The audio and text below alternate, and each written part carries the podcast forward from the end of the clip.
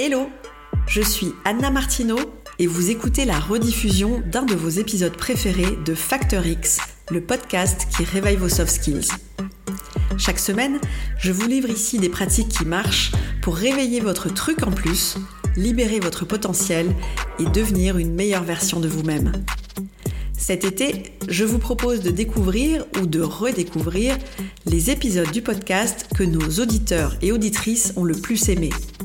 Alors que vous soyez sous un parasol, à la plage ou au bord de la piscine, que vous profitiez d'un peu de fraîcheur en montagne, ou encore si vous n'êtes pas encore parti et que vous allez au bureau, posez-vous, prenez quelques minutes rien que pour vous avec cet épisode.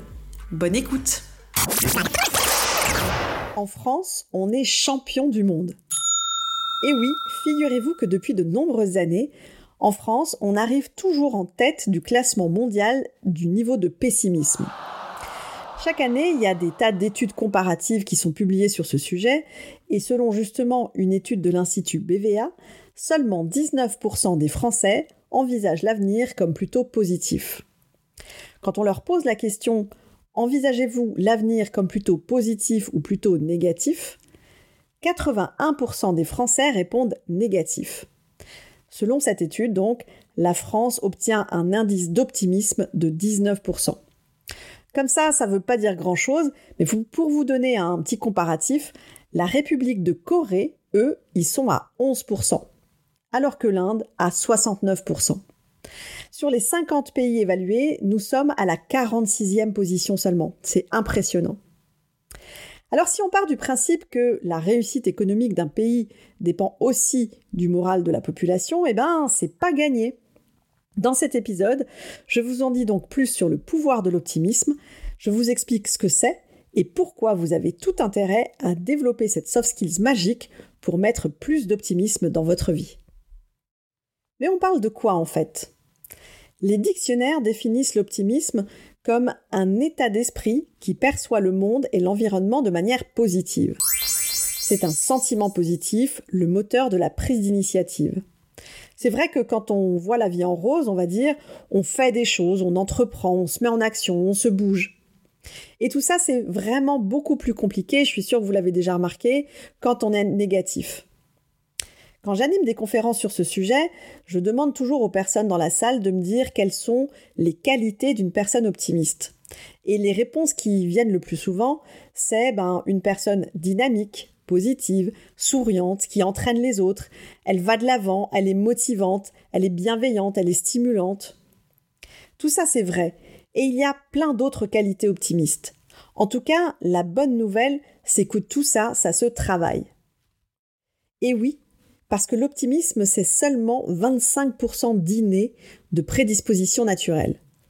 Ces prédispositions sont liées en particulier à notre comportement naturel, instinctif, on va dire. Je ne sais pas si vous connaissez la méthode DISC de Marston. Pour les personnes qui sont dans un style qu'on appelle l'influence, c'est beaucoup plus facile d'être optimiste que pour les autres comportements. Si vous ne connaissez pas encore cette méthode, un peu de patience, je suis sûre qu'on en parlera certainement dans un des prochains épisodes. Donc je disais tout à l'heure que l'optimisme, c'est seulement 25% de prédisposition naturelle et les 75% qui restent, c'est tout ce qui peut être modifié notre éducation, notre expérience, nos croyances, l'influence que les autres ont sur nous et l'influence de l'environnement. En gros, la bonne nouvelle, c'est que vous allez pouvoir agir sur votre niveau d'optimisme. Mais pourquoi certaines personnes sont plutôt optimistes et d'autres moins? En fait, c'est juste une question d'attitude. C'est un choix qu'on fait. On décide de voir le verre à moitié plein ou à moitié vide. C'est simplement une question de point de vue, de comment on a envie d'interpréter les choses. Dans une période de crise, on peut tout à fait voir tout en noir, c'est facile. Ou alors, on décide d'en faire autre chose. Par rapport à ça, j'aime beaucoup l'idéogramme japonais du mot crise. Pour les japonais, le mot crise est constitué de deux idéogrammes. Le premier, veille, qui veut dire danger, et le deuxième, J, je ne sais pas si je le prononce bien, mais en tout cas, ça veut dire opportunité.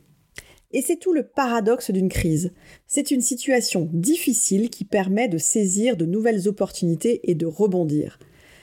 Même en revenant en France, Le mot nous vient du grec crisis, qui en réalité signifie ben, décision.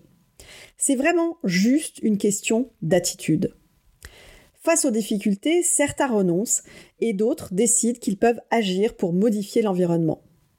Certains renoncent à chercher les moyens de transformer les situations et d'autres pensent que ce n'est pas l'adversité elle-même, mais ce que nous en faisons qui détermine notre destin et nos résultats. Alors c'est vrai que c'est pas toujours facile d'être en attitude positive, surtout en France et surtout en ce moment, c'est évident. Alors vous avez peut-être compris, moi je suis passionnée par euh, l'optimisme.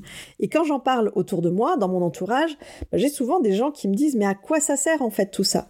À quoi ça sert de faire des efforts alors que tout autour de nous, tout nous aspire dans un tourbillon de négatif Bien je dis tout simplement parce que ça fonctionne, ça marche.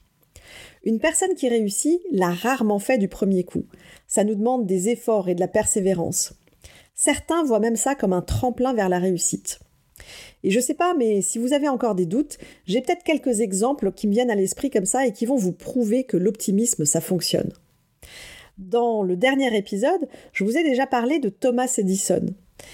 Edison, celui qui est considéré comme un génie aujourd'hui, était en fait un bourreau de travail et un vrai perfectionniste.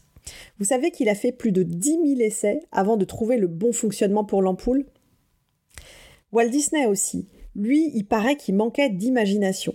Il s'est fait virer de ses premiers jobs. Et c'est justement suite à ses licenciements qu'il a inventé Mickey en 1929 et qui nous fait tous rêver encore aujourd'hui. Pour venir dans un contexte un peu plus récent peut-être, Michael Jordan.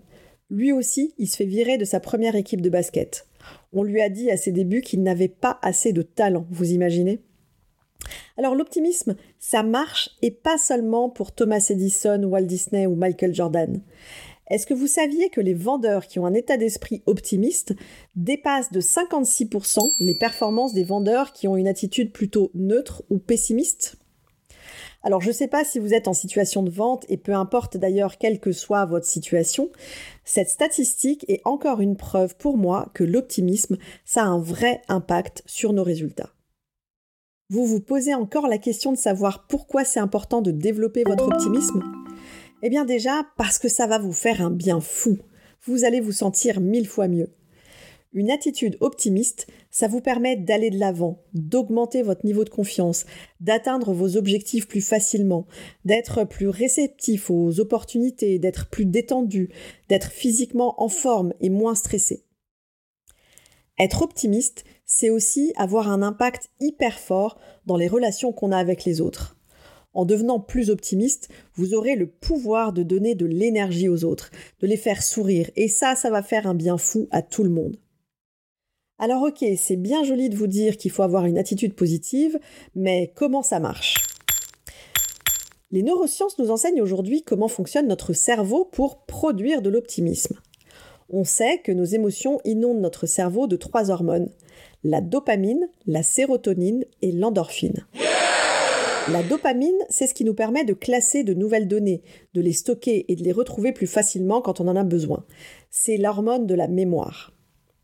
La sérotonine, elle, favorise les connexions neuronales. Elle booste notre créativité, stimule notre réflexion et favorise notre capacité d'analyse. C'est l'hormone qui nous facilite la résolution de problèmes. Elle nous permet de trouver plus facilement des solutions quand on a un problème et l'endorphine, évidemment, l'hormone du bonheur, qui provoque notre euphorie. Ces trois hormones vous permettent de voir les choses différemment. En gros, on peut aussi dire que votre champ visuel est plus vaste quand vous êtes optimiste. Vous percevez plus de choses plus facilement, vous êtes capable de faire plus de liens entre différentes situations ou différents événements. En gros, vous avez une vision plus large de votre environnement. Là, je sais, vous allez me dire, oui, mais quoi? Comment on fait pour développer ces trois hormones et être plus optimiste? Eh bien, ce qui est sûr, c'est que la baguette magique ici, elle ne fonctionne toujours pas. Tout ça, comme d'habitude, ça se travaille. C'est une question d'entraînement. Alors pour savoir concrètement comment faire pour stimuler la production de dopamine, de sérotonine et d'endorphine, rendez-vous la semaine prochaine.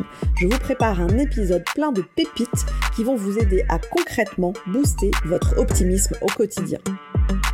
Mon a vu dans cet épisode ce que c'est que l'optimisme, pourquoi c'est important et comment notre cerveau produit de l'optimisme grâce à la dopamine, à l'endorphine et à la sérotonine.